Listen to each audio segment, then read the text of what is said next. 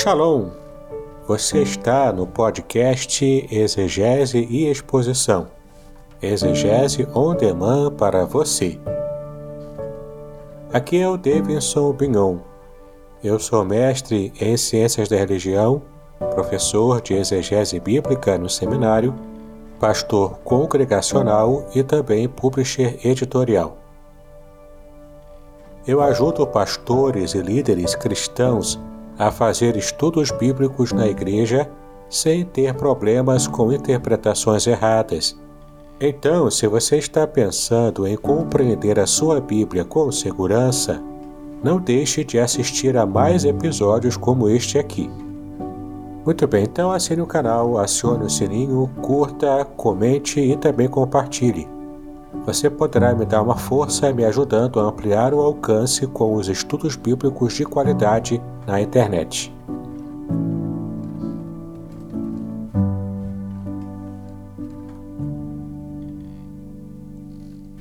Bom, queridos, estamos já começando nossa aula de escola bíblica. Vamos estudar hoje sobre a mensagem de Provérbios para hoje. Será uma aula bastante interessante, porque Provérbios é um livro interessante. Ele fala para nós sobre sabedoria, sabedoria prática para a vida, não é? E, e seremos muito felizes, o nosso país, a nossa nação seria muito feliz se pudesse observar os princípios que aparecem na palavra de Deus, especialmente aqui no livro de Provérbios. Então vamos começar a falar sobre o livro. Vamos começar a ver sobre o nome dele, né? O, o nome Provérbios do livro vem do hebraico, que é Mishle Shilomor. Mishle Shilomor, que significa Provérbios de Salomão. Provérbios aqui são ditos de sabedoria, são frases de sabedoria que, que na verdade, estão demonstrando uma, um substrato cultural da época de Salomão, da época bíblica, na verdade. E, na verdade, Salomão ele é o compilador desses provérbios. Ele não é o autor de todos, é claro, mas ele fez uma pesquisa, fez uma compilação de, desses provérbios que estavam vigentes à sua época. Então, do hebraico, Mishle, Shilomô, Mishle, Provérbios e Shilomô, Salomão, em hebraico. Provérbios, então, são expressões curtas e concisas, contendo lições morais. São princípios de vida por analogias, máximas que expressam uma verdade de forma sucinta, sentenças curtas extraídas de longas experiências de vida. Esta era uma forma de ensino muito comum no Antigo Oriente, por chamar a atenção, despertar a reflexão no ouvinte e também facilitar a memorização. E é tão interessante que provérbios e ditos populares também são muito comuns em língua portuguesa aqui no Brasil, especialmente as camadas com menos estudo né, da nossa sociedade, com menos estudo formal, elas, essas camadas se guiam propriamente por provérbios ainda hoje. Quem é que não se lembra de um provérbio, por exemplo, ensinado por sua mãe, por sua avó, que é, é, é, é uma espécie de resumo ou suprassumo de uma sabedoria popular, que infelizmente tem se perdido nos nossos dias, né? mas podemos resgatar isso, porque de fato tem muito de sabedoria e tem muito, muito de bênção também em vários desses provérbios. Não é? Bom, o autor do livro de Provérbios é Salomão. Ele foi o autor e compilador da maioria dos provérbios. Você pode ver aqui, inclusive, em Provérbios, capítulo 1, versículo 1, que fala sobre isso. Eu estou com ele aberto aqui, eu posso ler para os irmãos. Provérbios de Salomão, filho de Davi, rei de Israel. Então, aqui já está identificando quem é, o, pelo menos, o compilador principal de todos esses provérbios. Apresentados, então, os provérbios foram apresentados entre os capítulos 1 a 24. Foi ele, Salomão, também o autor dos provérbios que estão contidos nos capítulos 25 a 29, os quais foram, no entanto, compilados pelos escribas do rei Ezequias, profeta Isaías e também de Miqueias. Agur e o rei Lemuel foram os autores dos capítulos 30 a 31, mas são pessoas desconhecidas para nós. Especialmente o capítulo 31 de Provérbios, que o texto é muito conhecido por nós. Embora a gente possa perceber que os autores não sejam conhecidos, mas vamos abrir rapidamente lá. Tem um segredo interessante aqui em Provérbios capítulo 31, especialmente para as irmãs. Provérbios, capítulo 31, é o texto que nós conhecemos.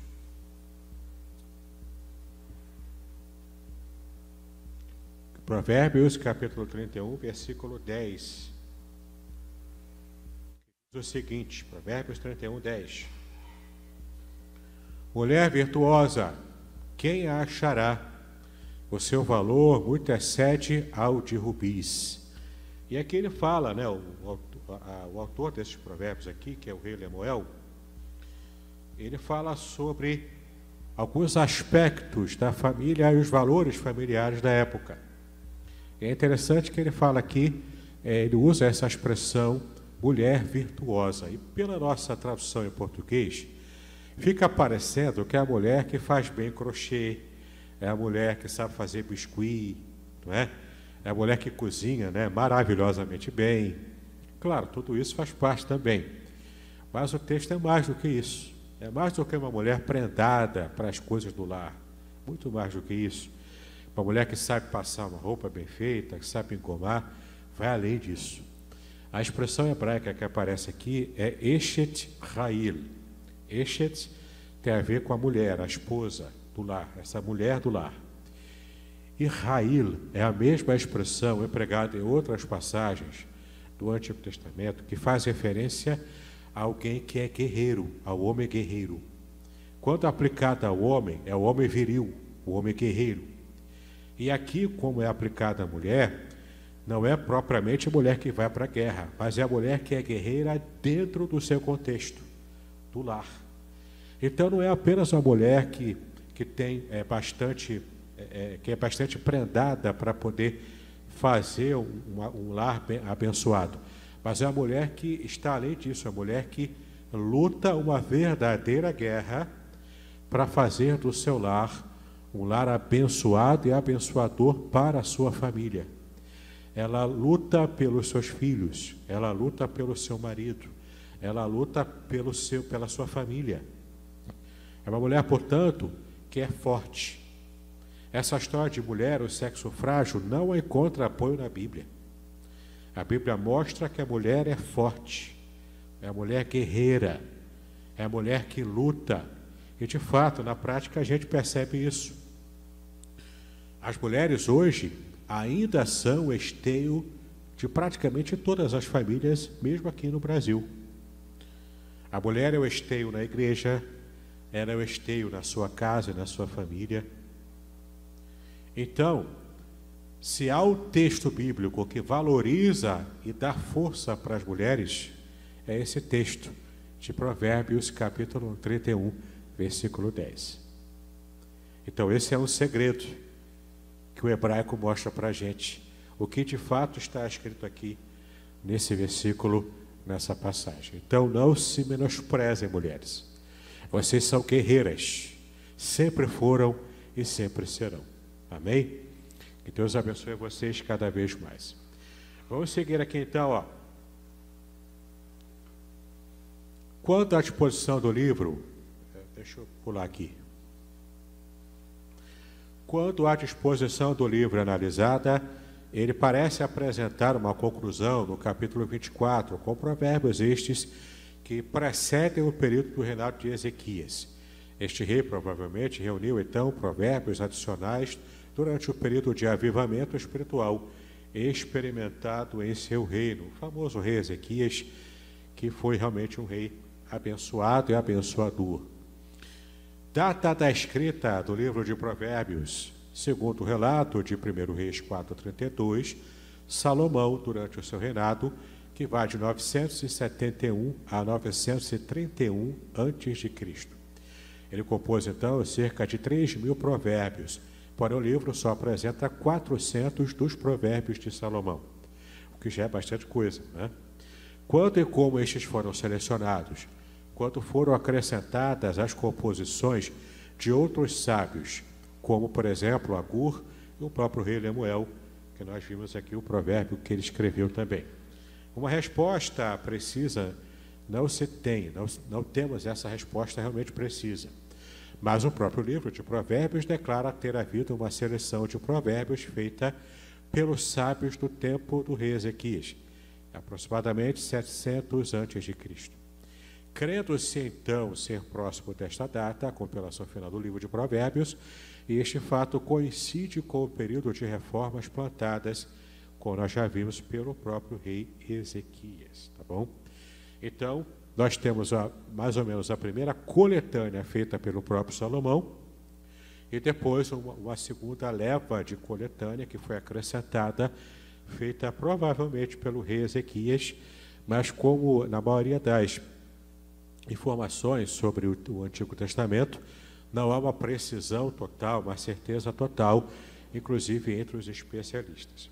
Tempo da ação. Este livro cobre vários séculos de produção literária.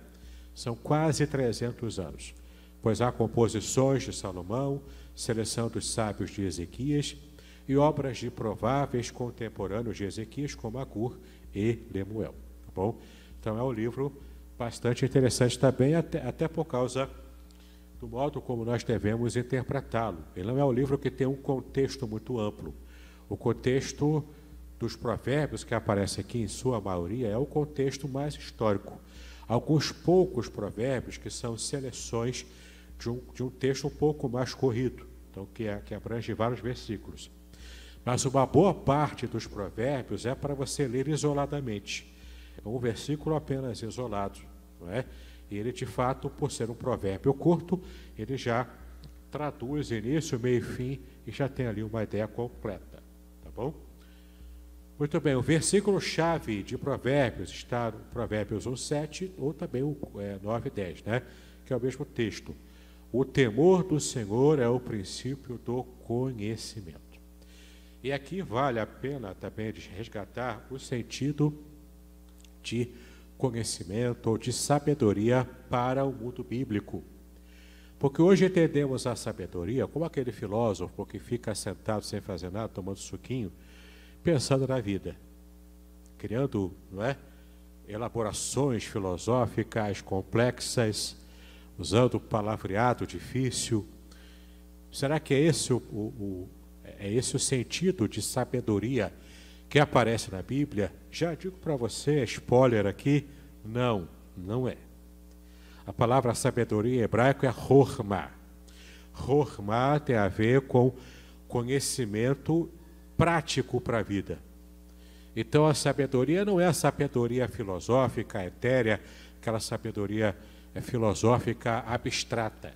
Não, o pensamento judaico, de modo geral, é o pensamento concreto ele é muito concreto. E a sabedoria também. Então, quando a Bíblia diz, por exemplo, que Salomão era o homem mais sábio da sua geração, por que, que ele era o homem sábio? Não é porque ele ficava filosofando sobre a, a, a origem do universo, o que nasceu primeiro, o ovo ou a galinha. Não, ele não ficava pensando isso. Mas ele era um homem sábio porque ele tinha muito conhecimento acumulado. Um pouco de cada coisa do que era necessário para ter uma boa vida aqui na terra. Então ele sabia um pouco de, é, é de, planta, de plantação, ele sabia um pouco de cuidar de animais, ele sabia um pouco de obra, de arquitetura, ele sabia um pouco de tudo. É um conhecimento muito prático. Não é nada de abstrato aqui, é o um conhecimento prático para a vida. Quando a Bíblia diz então, e chama Salomão de homem muito mais sábio, é porque ele conhecia esse tipo de de ciência que existia na sua época. E ele conseguia, portanto, é, transitar bem entre esse, essa forma de conhecimento. Tá ok? Então, quando a Bíblia fala em conhecimento e sabedoria, é conhecimento e sabedoria prática para poder ter uma vida feliz, uma vida abençoada, com menos dificuldades.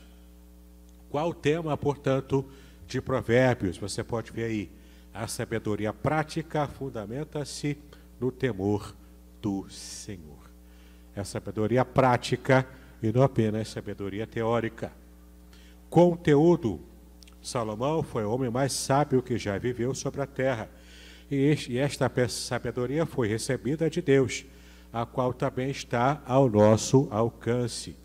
Então, sabedoria aqui tem a ver com o conhecimento prático, de coisas práticas para a vida, e também tem a ver com o modo como você coloca em prática o que você sabe. Porque de nada adianta, por exemplo, eu conhecer muita coisa, eu ter esse conhecimento acumulado no meu cérebro, mas não colocar em prática, eu, fazer tudo errado do que eu sei que é o certo. Não vai trazer felicidade para mim não vai abençoar vidas, e nem abençoar a minha própria vida, a minha família. No caso de Salomão, como ele era rei, abençoaria a nação. Então, ele não apenas conhecia, ele não apenas tinha conhecimento, mas ele também colocava em prática o que ele conhecia. Isso fazia dele, portanto, o rei mais sábio da, da sua geração. O tema central deste livro é a sabedoria de forma prática e não apenas para viver uma boa vida, mas para viver no temor do Senhor, para agradar a Deus de verdade. Né? Deus é a sua fonte e o princípio dela é o próprio temor do Senhor. Todas as máximas apresentadas no livro objetivam gerar homens saudáveis, redimidos, bem-sucedidos na vida, segundo o projeto de Deus para nós. Porque muitas vezes nós, seres humanos, realmente não sabemos o que é que nos faz feliz.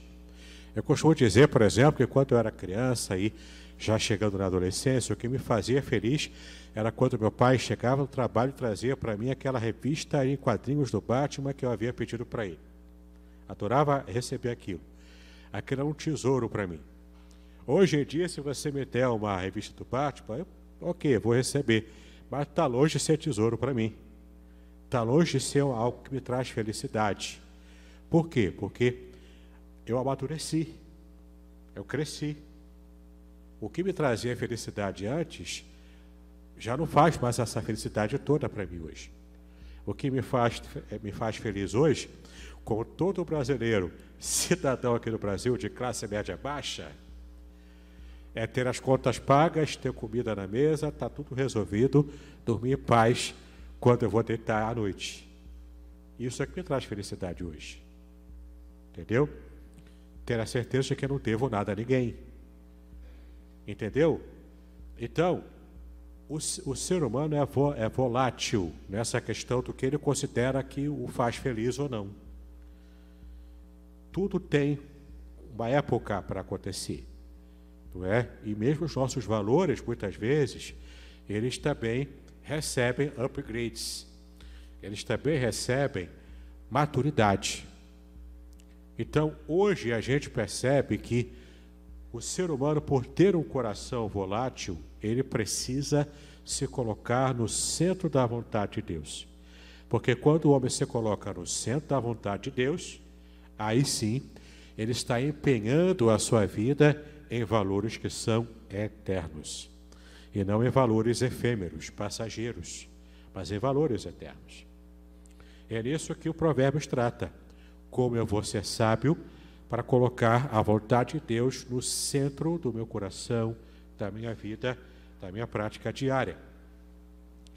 Então a gente está vendo aqui, né, que todas essas máximas de provérbios apresentadas no livro objetivam gerar homens saudáveis, redimidos, bem-sucedidos na vida, segundo o projeto de Deus, e não segundo as loucuras que nós imaginamos de acordo com o nosso coração que é falho, que é pecaminoso e que muitas vezes nos engana também.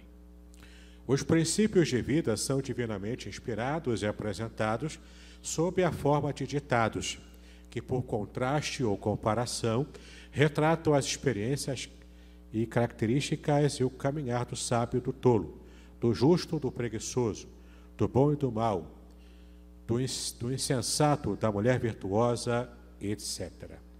Então, todos esses personagens aqui, essas formas de você perceber como são algumas classes de seres humanos, eles são apresentados em Provérbios. E é muito interessante como ele apresenta aqui esses contrastes. O sábio em, em contraste com o tolo. O sábio é aquele que conhece, que coloca em prática o que conhece, portanto tem vida feliz. E o tolo, que não conhece, ou se conhecer, não coloca em prática e, portanto, não tem uma vida feliz. Ele também faz o contraste do justo e do injusto, né? do justo e daquele que é ímpio, aquele que é dedicado ao mal, à maldade, à crueldade, aquele que já acorda de manhã pensando quem eu vou prejudicar hoje, quem eu vou roubar hoje, quem eu vou matar hoje, quem eu vou assaltar hoje. Não é? é a pessoa que já acorda com esse pensamento ímpio no seu coração, em contraste com o justo. O justo é aquele que acorda pensando: como eu vou servir a Deus hoje? Quem eu vou abençoar hoje? Quem eu vou ajudar hoje? Não é? Ele tem essa preocupação ética e moral. O justo e o ímpio também, então, faz, é, é feito esse contraste em Provérbios. Também fala do preguiçoso e do trabalhador, daquele que fica só querendo dormir o tempo todo, fica acordando ao meio-dia para assistir, antigamente assistia o Chaves, hoje não tem mais Chaves na televisão, não é? mas ficava acordando até, é, dormindo até meio-dia e querendo receber tudo na mão pelo pai, pela mãe. O cara de 40 anos está em casa lá com o pai e a mãe, recebendo tudo na mãozinha, não é? Aí fica difícil. E aqui é essa figura do preguiçoso, do bom e do mal também, do insensato e da mulher virtuosa. Inclusive da mulher insensata, também tem provérbios, a mulher insensata, que é a mulher tola. Por que, que ela é tola? Porque ela destrói a sua própria família. Por que, que ela destruiu? Porque antes ela construiu. Quem destruiu é porque antes construiu. Então alguém constrói a família e depois, com a própria mão, derruba essa mesma família que ela havia construído, por isso ela é a mulher tola. Entendeu? Mas a mulher sábia edifica a sua casa. Entendeu? Edifica e mantém, como essa mulher guerreira que nós aprendemos aqui, ela tanto edifica quanto mantém edificada a casa que ela própria edificou. Esta sabedoria atravessa gerações e deve ser a base para o nosso viver diário, bem como parâmetro para avaliação da nossa conduta. Os provérbios não são princípios infalíveis de sucesso, mas são normas gerais de Deus que, para que nós possamos trabalhar. Ele próprio né, trabalha conosco através dessas normas gerais. As exceções, por exemplo, é um justo que não goza de paz, felicidade ou longevidade. Deve-se a projetos e propósitos particulares de Deus para aquelas vidas. Podemos usar aqui o exemplo de Jó, que não aparece em Provérbios, mas ele é um exemplo claro de alguém que, foi, que era justo, louvado por Deus por ser justo, mas mesmo assim passou por toda aquela situação de infelicidade na sua vida. Era uma situação temporária, mas mesmo que seja temporária, era uma situação difícil de se viver. Estima-se que Jó ficou durante um ano enfrentando aquele problema de escassez, de pobreza, aquele, aquele problema também de luto na família, a sua própria doença. Apenas o seu casamento é que era forte o suficiente para se manter. O restante tudo Jó perdeu. E numa situação dessa, a gente percebe o quanto o que sustentou Jó foi primeiro a sua confiança em Deus. Mesmo quando se perde tudo, se não perdemos Deus, nós ainda podemos ser abençoados, levantar, sacudir a poeira e dar a volta por cima. Tudo realmente se perde e encontramos um labirinto sem volta quando também perdemos a Deus no meio do caminho. Mas Deus está sempre disposto a nos alcançar, a nos abençoar, a estender as suas poderosas mãos para nos salvar de todo buraco que a gente acaba entrando. Às vezes, né, muitas vezes, pelas nossas próprias forças nossa própria insensatez e falta de sabedoria. É ampla a gama de assuntos abordados no livro: o uso das riquezas, o tratamento para com os pobres, amigos e vizinhos, o controle da língua, a honestidade, a justiça, a sabedoria, a obediência aos pais, a mulher adúltera e etc. Todos esses aspectos práticos para a vida que faziam parte das demandas do conhecimento do mundo antigo são tratados aqui, todos eles são tratados aqui no livro de Provérbios. Poderíamos também dizer, de forma prática, que o livro de Provérbios no Antigo Testamento corresponde ou equivale a Tiago no Novo Testamento, de verdade. Tiago foi inclusive considerado por Lutero a epístola de Paulo porque ele traz essa informação mais prática para a vida cristã. E ele é perfeitamente comparável ao livro de Provérbios. Então, o que Provérbios é no Antigo Testamento, Tiago se torna para o Novo Testamento, trazendo essa informação sobre sabedoria prática. Tiago, claro, apresentando isso em termos de vida cristã, enquanto que Provérbios demonstra toda essa sabedoria no que diz respeito ao mundo antigo do Antigo Testamento. Né? Divisão do livro de Provérbios. Nós podemos dividir aqui alguns temas aqui, ó. Exortação aos jovens, nos capítulos de 1 a 9, que é, aqui trata do valor da sabedoria e como adquiri-la. O jovem, né, que se pauta por essa sabedoria, em se esforçar por adquirir essa sabedoria, ele então terá uma vida adulta feliz. Provérbios também variados de Salomão, aqui provérbios sortidos, dos capítulos de 10 a 24. Depois, provérbios de Salomão, colecionados pelos sábios de Ezequias, do capítulo 25 ao 29. Por fim, palavras de Agur e Lemuel, capítulos 30 e 31. Tá bom? Então, ah, o modo como o livro é dividido é bastante simples. Você pode usar esse guia aqui para quando for fazer a sua leitura de provérbios. Esboço do livro. O livro possui 31 capítulos com 887 versículos. E destes versículos, os nove primeiros, ah, ou melhor, desses 31 capítulos, os nove primeiros e os dois últimos são discursos extensos, enquanto que os capítulos intermediários contêm breves parelhas de versos onde sobressaem os paralelismos poéticos predominando as antíteses. O que é um paralelismo poético? Isso é muito presente na poesia hebraica. É quando você coloca duas ideias andando uma do lado da outra, por isso paralelismo, paralelas uma à outra. E essas ideias podem ser sinonímicas, ou seja, são ideias parecidas, que tanto reforço uma com a outra por serem sinônimas. Ou ideias que são contrárias, que é o paralelismo antitético, de antítese, porque trabalha, por exemplo, o justo e o ímpio em contraste. Quando faz o contraste, isso reforça também o que Provérbios quer ensinar, que é o jeito certo de se viver, que é o modo de justiça que agrada o coração de Deus.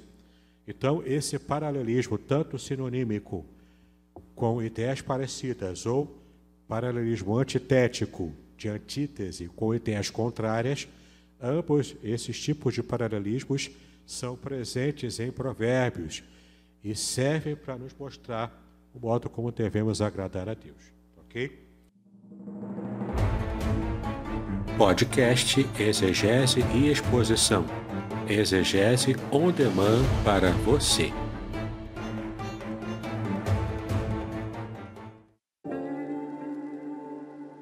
Shalom, aqui é o Davidson Pignon. Eu ajudo pastores e líderes cristãos a fazer estudos bíblicos na igreja sem ter problemas com interpretações bíblicas erradas. Então, se você está pensando em compreender a sua Bíblia com segurança, não deixe de assistir a mais conteúdos como este aqui neste canal.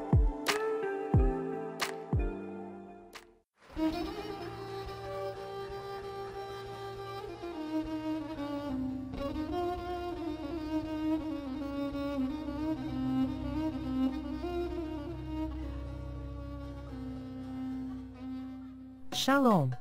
quero falar sobre o livro Revelações Originais do Salmo 23. Nesta obra, o reverendo Davidson Bignon nos convida a minerar pepitas de ouro escondidas no rico solo do Salmo 23. Todo livro é melhor compreendido em seu idioma original, em sua época original e em seu local original. Estamos distantes dos três no que diz respeito à Bíblia. Assim como o pastor guia as ovelhas, o reverendo tomará pela mão e o guiará em todo o trajeto para entender o Salmo 23 com todas as suas nuances que, infelizmente, se perdem em português. Numa época onde se tenta falsificar o sentido das escrituras utilizando os idiomas originais, o reverendo Binon nos traz uma tradução correta do Salmo, e uma interpretação sóbria, sem exageros dos termos em hebraico que sofrem prejuízo na tradução para a língua portuguesa. Coisa horrível é comprar bijuteria pensando ser joia rara. Aqui não é o caso. Realmente você aprenderá a minerar pepitas de ouro com este livro. As minhas já estão guardadas no cofre. Você se surpreenderá e se emocionará com a profundidade dos sentidos das palavras do Salmo 23. Espero que este livro seja um refrigério para a sua alma, assim como foi para a minha. E que você entenda que, mesmo que esteja passando por um deserto escaldante agora, o Divino Pastor lhe guiará até águas frescas e tranquilas. Assim, para ter uma boa leitura, acesse o link na descrição.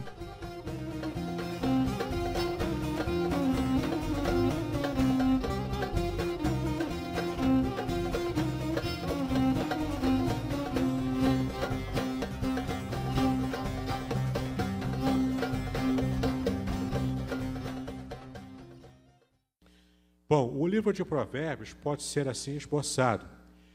Primeiro, capítulo 1, título e propósito do livro. Capítulo 1, versículo 7 ao 9, 15 lições de sabedoria. Então você tem aqui, em cada trecho desse, 15 lições esparsas de sabedoria. Depois você tem aqui, do capítulo 10 ao 22, Provérbios curtos de Salomão. Depois, 22, 17 a 24, 34, Provérbios dos Sábios. 25, 1 a 29, 27, Provérbios de Salomão, compilados pelos sábios do rei Ezequias. 30, Provérbio de Agur, 31, Provérbio de Lemuel, 31 no final, mulher virtuosa, como nós também já vimos aqui, de modo resumido. Ok? Então, tudo isso é uma informação mais técnica, mais, mais é, é, literária, para que a gente entenda e perceba o livro de Provérbios. Agora vamos ver a parte 2 do nosso estudo sobre análise. Vamos começar a analisar aqui alguns detalhes interessantes do livro de Provérbios. Sugere-se dois cuidados na leitura do livro de Provérbios. O primeiro deles, a leitura dos capítulos que contém muitos provérbios, na maioria das vezes tratando de assuntos variados, assemelha-se a contemplarmos uma galeria repleta de pequenos quadros. Cada quadro Cada quadro merece atenção particular e especial, não extraindo o leitor apressado as verdades, as verdadeiras belezas e lições de cada um dos belos quadros proverbiais. Quem escreveu isso foi Davidson, quase meu xará, não é?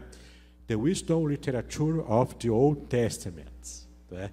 Estou longe de ser um cara que fala direito inglês, mas aqui significa a, a, a, a literatura de sabedoria no Antigo Testamento. Ok? Então ele fez essa, essa orientação, ele nos deu essa orientação. Quando formos analisar esses provérbios é, individuais, curtos, a gente precisa contemplá-los por inteiro como se fosse um quadro e levar tempo meditando sobre o que ele diz.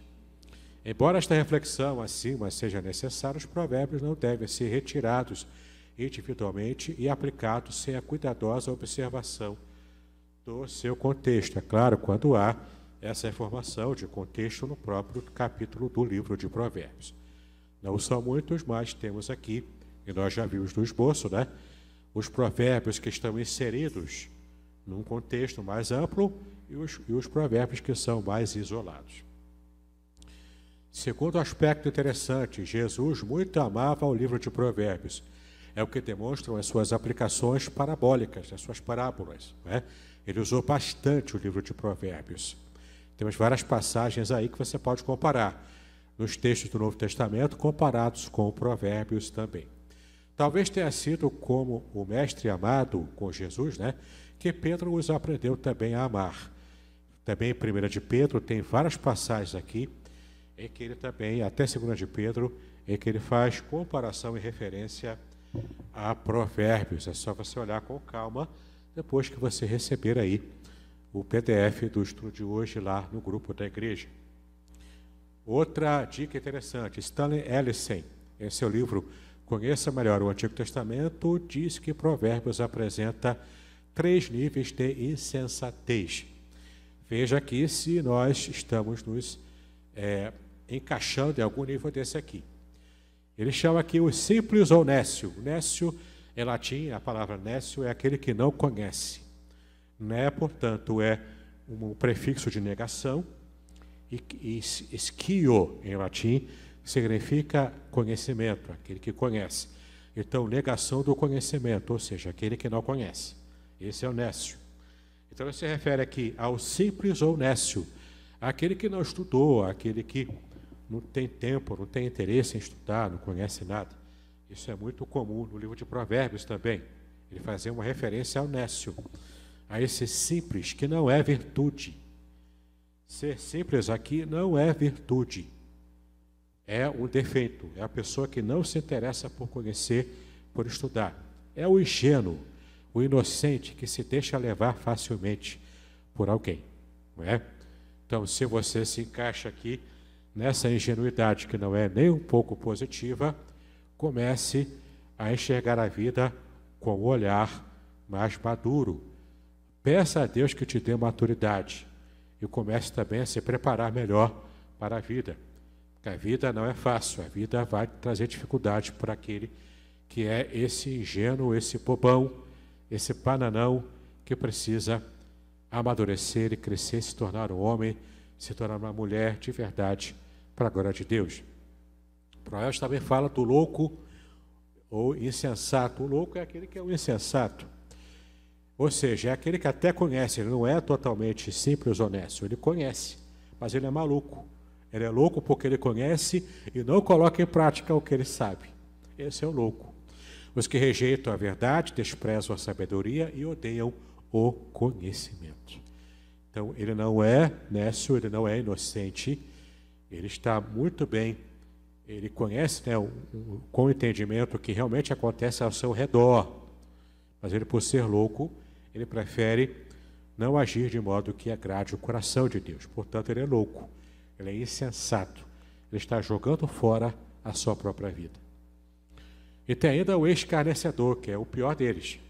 O desordeiro não é só aquele que faz piada, né? porque fazer piada é fácil. Mas eu não sou ímpio, eu acho que eu não sou ímpio. Né?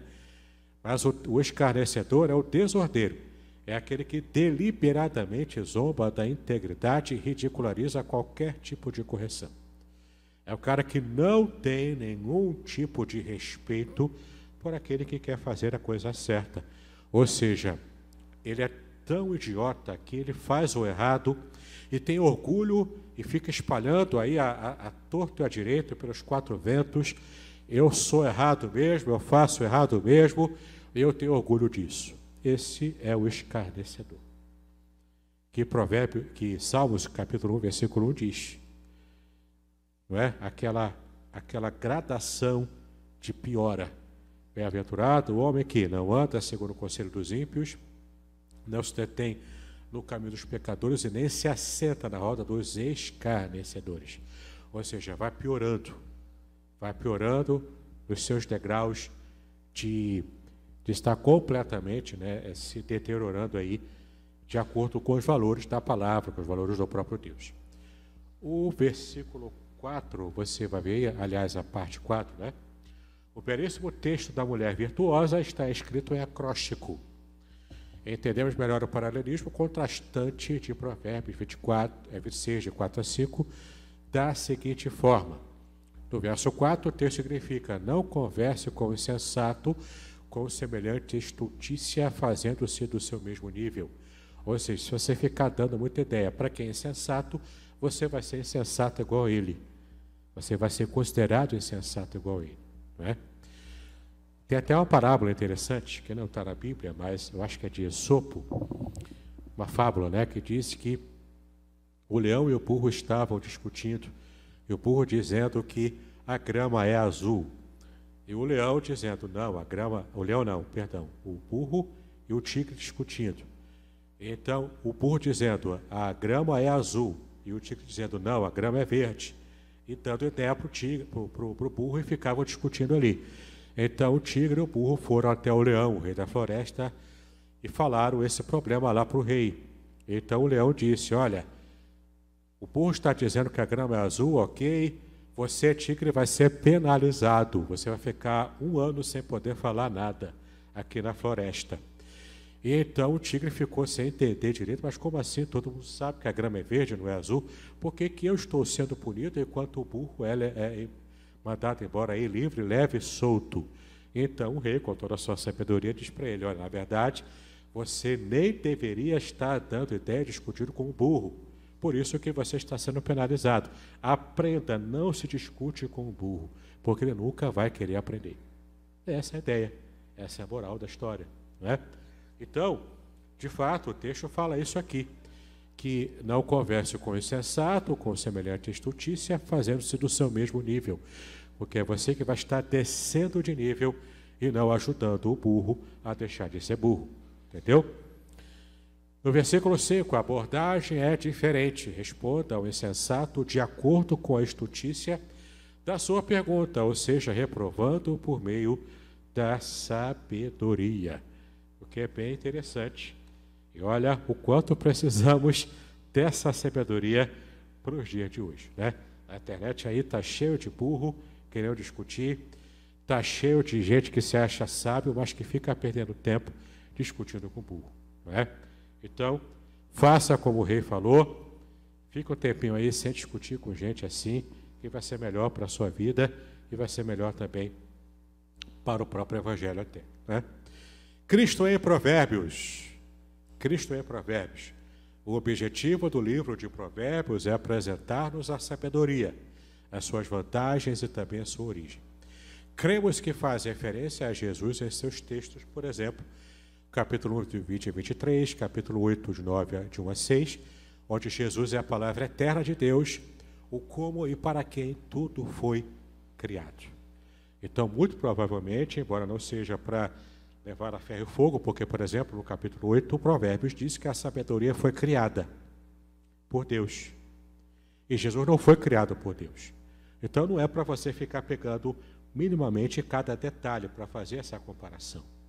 Então, ressalvando essas proporções de um modo bem geral, Provérbios 1, nesses versículos aqui, Provérbios capítulo 8, quando fala da sabedoria, é como se Jesus fosse essa sabedoria, e de fato ele é, a sabedoria é, personificada do próprio Deus, andando aqui na terra em carne e osso. Tá bom? Então, principalmente nessa, nessa expectativa da sabedoria encarnada em Cristo é que nós vemos Cristo em Provérbios.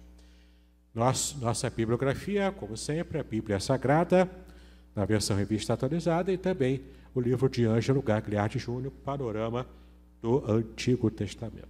Muito bem, nosso rock já está pronto para levar o microfone até você, se você quiser fazer sua pergunta, se quiser é, fazer algum comentário.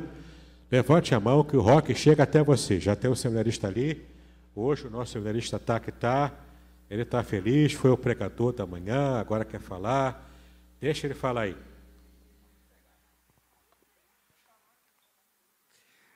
Ai, ai. Diga. Pastor, é o seguinte. É, Provérbios, a gente sabe que é um livro de sabedoria e também um livro inspirado pelo Espírito, assim como todos os livros né, do cano. Mas existe uma autoridade que algumas pessoas dão ao livro e eu queria saber até que ponto essa autoridade deve ser respeitada. Se o livro ele é apenas uma advertência, né, são conselhos para que venhamos a seguir, ou se ele deve ser visto como mandamentos. Né? Então, até, até que ponto esse livro tem autoridade no nosso meio, principalmente é, hoje em dia, né? Autoridade total, 100% de autoridade, como qualquer trecho da palavra de Deus. Mesmo, por exemplo, quando a Bíblia registra a fala do diabo, como está lá em Jó, né? continua sendo palavra de Deus. Não para você é, obedecer exatamente o que o diabo falou, não é isso. Mas continua sendo palavra de Deus no sentido de que a inspiração de Deus também atingiu o autor para registrar o que, é, o que era para ser registrado lá, para que nós conhecemos o tipo de pensamento, o tipo de ação do próprio Satanás. Então, provérbios, eles são uma compilação de vários provérbios populares vigentes da época de Salomão e até depois da época de Salomão. Então, serve como palavra de Deus no sentido de você entender que houve um direcionamento divino para poder colocar na palavra de Deus o registro desses provérbios, que começaram populares, mas depois se tornou, passou pelo crivo da inspiração do próprio Espírito Santo. Isso quer dizer, então, que no caso de Provérbios, tudo que ele fala lá como tópico de sabedoria é palavra de Deus para nós e é para ser obedecido sim. Tá bom? Outra seminarista aqui. Vamos lá, nossa estagiária. Diga aí. Pastor, é, a gente tem aí, assim, no mundo secular, a gente tem é, aquelas frases de efeito que o povo gosta muito. É, às vezes até pega passagens bíblicas também e coloca até em redes sociais e coloca aquilo ali. E às vezes não sabe nem quem é Deus. Só usa pois aquilo é. ali como aqueles, aquelas frases de efeito para eles e aquilo ali é como se transformasse a vida deles de alguma forma. É, quando a gente olha para Provérbios, é, a gente vê que a gente tem ali em Provérbios é, é ensinamentos, que a gente tem é, tudo que Salomão quis registrar ali para, para o povo e que serve para a gente nos dias de hoje também, mas que a ideia de Salomão naquele momento era que ficasse registrado de uma forma mais fácil, de uma, um acesso mais fácil do povo em todos aqueles ensinamentos que estavam ali, de forma a fixar aquilo ali é, mais facilmente para o povo. Seria isso? Sim, como todo o registro né, antigo, é, os autores da Bíblia, eles quiseram registrar, foram inclusive comissionados por Deus para isso, né?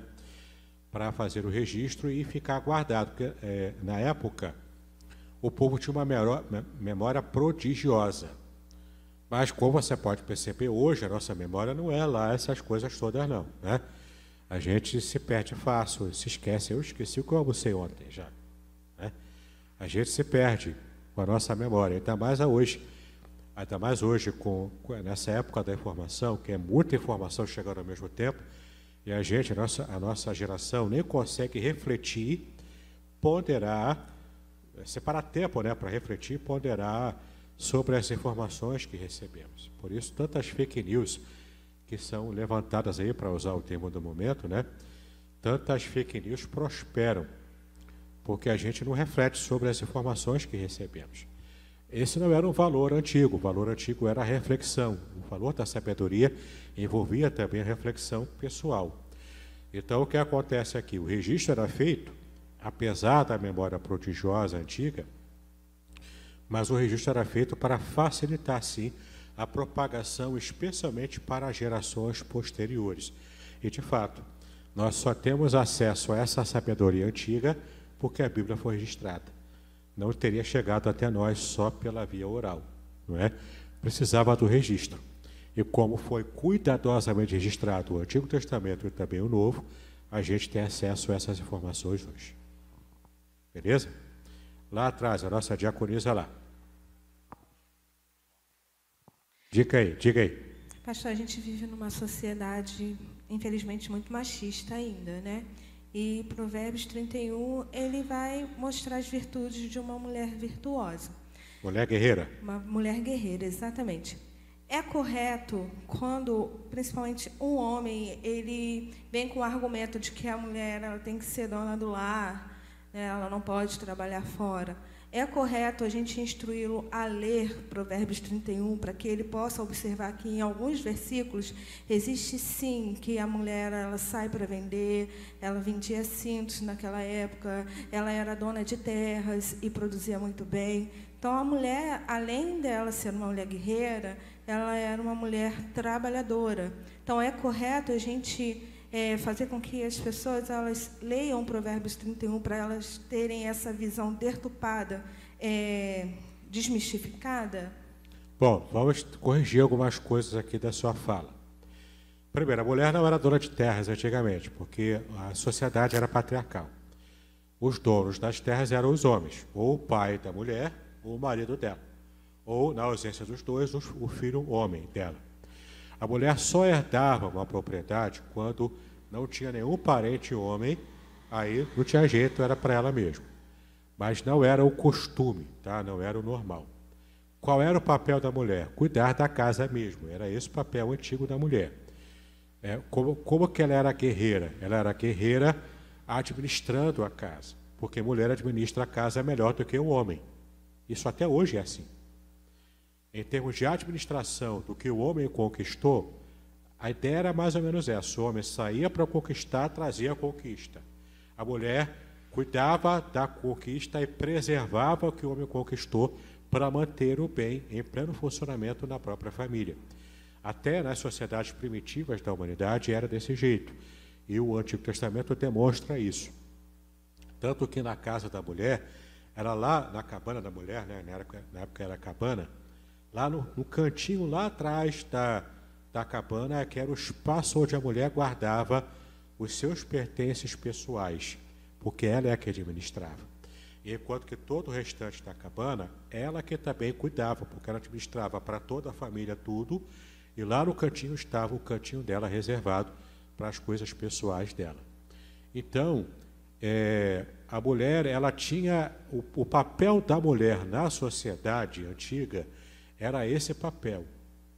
Era assim que ela se definia como mulher feliz, realizada. Quando ela conseguia dar filhos para o marido, especialmente filhos homens, porque tinha um aspecto prático nessa questão, não era só questão de preconceito ou, ou então é, é, preconceito machista, nada disso, tinha um aspecto prático. Qual era o aspecto prático? Era de que o homem precisava de ter muitos homens filhos para poder guerrearem quando uma outra nação vier invadir e para conquistar a nação, a, a terra dele, o país dele. Então precisava de homens para poder pegar a arma e lutar e defender a sua nação, defender o seu país. Mulher não lutava na guerra antigamente. Hoje em Israel, a mulher serve o exército quando faz 18 anos, tanto quanto os homens. Eu canso de ver na internet fotos de mulheres fardadas, com um fuzil na mão, tudo lá normalmente como qualquer homem, servindo o exército, sendo mulher forte, porque hoje em Israel já se tem essa percepção que, inclusive, numa situação de guerra, mulheres vão normalmente, assim como os homens, para lutar na guerra. Tá bom? Então perceba que, com o tempo, a, a, as, as novas gerações vão fazendo uma recapitulação de alguns valores antigos. Então, não se pode usar, por exemplo, esse texto de Provérbios 31, porque isso seria mutilar o contexto histórico-cultural da época. A mulher, ela, é, é a realização dela, porque era o papel social dela, era estar atrelada ao lar, e ponto. Tá? Agora, você pode pegar o princípio geral da mulher guerreira, que é a mulher que é forte, porque ela guerreia pela manutenção da sua família, pela manutenção do seu lar. Aí você pega essa percepção da mulher forte, que aí sim você tem respaldo bíblico, e transporta para hoje para dizer: essa mesma mulher sempre, que sempre foi forte, desde a época bíblica, hoje ela pode exercer um papel ainda mais, é, não de coadjuvante, mas um papel cada vez mais de protagonista, não apenas dentro do seu lar, mas também buscando um trabalho é, fora dele, um trabalho externo, especialmente quando o homem não consegue manter a casa. É? ou por uma questão de desemprego temporário, ou por uma questão de ter um temperamento devagar, tem homem que tem um temperamento devagar, ele precisa levar uma coça, né, para poder, para poder cumprir o seu papel como provedor do lar, certo? Então, a mulher às vezes é obrigada a assumir um papel que não deveria ter sido natural para ela, mas ela tem que fazer por quê? Por quê? Porque ela é forte. Entendeu? Então, vocês, mulheres, homens também, não considerem as mulheres fracas, elas não são o sexo frágil. Isso foi uma fake news histórica que inventaram e a gente está levando isso até hoje. Mulher não é o sexo frágil, mulher é forte, tá? Mulher sempre foi forte e ainda hoje é, tá ok? Só que a gente precisa colocar a balança, não é? Não é porque a mulher é forte, então eu vou dar tudo para a mulher e o homem fica lá só chupando o dedo. Não. Tem que haver o equilíbrio. E esse equilíbrio vai ser alcançado na conversa, no diálogo dentro do, do próprio núcleo familiar. O marido e a mulher vão conversar ali, ó, oh, estou desempregado, está difícil arrumar emprego, você consegue fazer alguma coisa? Me ajuda aí, vamos trabalhar juntos aqui, enquanto, nesse período, enquanto eu estiver assim, você conseguindo manter a casa, eu cuido das crianças e você traz o pão de cada dia. Depois, quando reinverte, volta tudo ao, entre aspas, normal, entendeu? Mas o importante é que haja conversa, que haja uma conversa sábia, inteligente, madura, tudo pelo bem da manutenção da família e do próprio lar. Tranquilo? Eita, voltou aqui. Rock, hoje está trabalhado, hein, Rock? Então, Diga aí. Só corroborando um pouco com, com o que o senhor falou, né? Na, é, essa questão, na verdade, do bom senso ali, né? Que é o bom que senso. A, a Bíblia chama a gente para que a gente não vá para esses extremos ali, para que a gente consiga, né? Mas até com que com relação a esse provérbio, é, é, e assim um exemplo que, que na hora que estava falando ali que eu me lembrei aqui, que é muito interessante, é da própria esposa de Lutero, por exemplo, que a gente eh, não é muito Vambora, a Catarina isso, Vambora. Catarina Vambora. Que, que eu faço piada com isso, né? Catarina, Vambora. Vai lá. E que a gente tem ali aquele papel que ela faz ali, que é, é, ajuda muito ali na, na, no, com Lutero na vida dele, que é com relação àquela, ela era administradora ali do, do lar, né? Ela administrava tudo aquilo ali. E, e, coisas que Lutero às vezes queria fazer, como por exemplo, às vezes ele não queria cobrar ali a estadia de um, de um aluno dele, e ela não, a gente precisa cobrar a estadia, a gente precisa disso, e ela influencia a vida dele ali daquela forma. Para administrar. Sim, administrando. Administrar então, lar. Eu vejo é, esse provérbio assim muito claro, por exemplo, nesse exemplo de, de Catarina, é. né? E, e a gente vê isso muito claro. Então são realidades diferentes do que a gente tem hoje, que a gente vive. Se a gente pegar o ao pé da letra, sem conseguir entender aquele contexto ali para trazer para os nossos dias de hoje, aí a gente vai cometer ali alguns, alguns equívocos e vai, não vai entender muito bem o que, que realmente está querendo dizer no provérbio. Exatamente. Tá bom?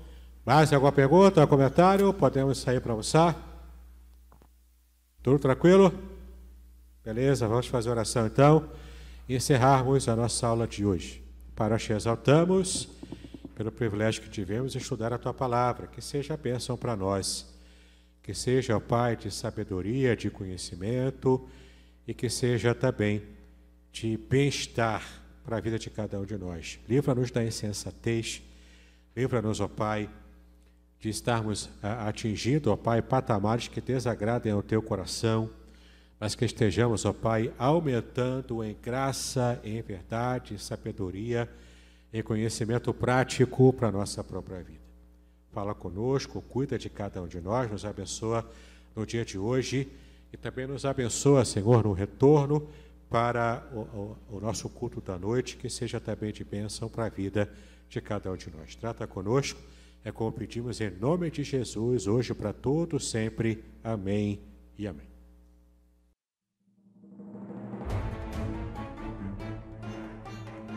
Muito bem, agora o que eu gostaria de ver é a sua participação. Entre em contato comigo, compartilhe a sua experiência comigo e quem sabe até se você enviar em formato de áudio, eu possa aproveitar a sua experiência para apresentar no próximo episódio do podcast Exegese e Exposição. Eu sou Davidson Bignon e eu ajudo pastores e líderes cristãos a fazer estudos bíblicos da igreja, sem terem problemas com interpretações erradas. Se você então está pensando em compreender a sua Bíblia com segurança, não deixe de assistir a mais episódios como este aqui. Então, assine o canal, acione o sininho, curta, comente e também compartilhe Ajude-me a ampliar o alcance com estudos bíblicos de qualidade na internet. Que Deus abençoe os seus estudos, paz e bênção sobre a sua vida.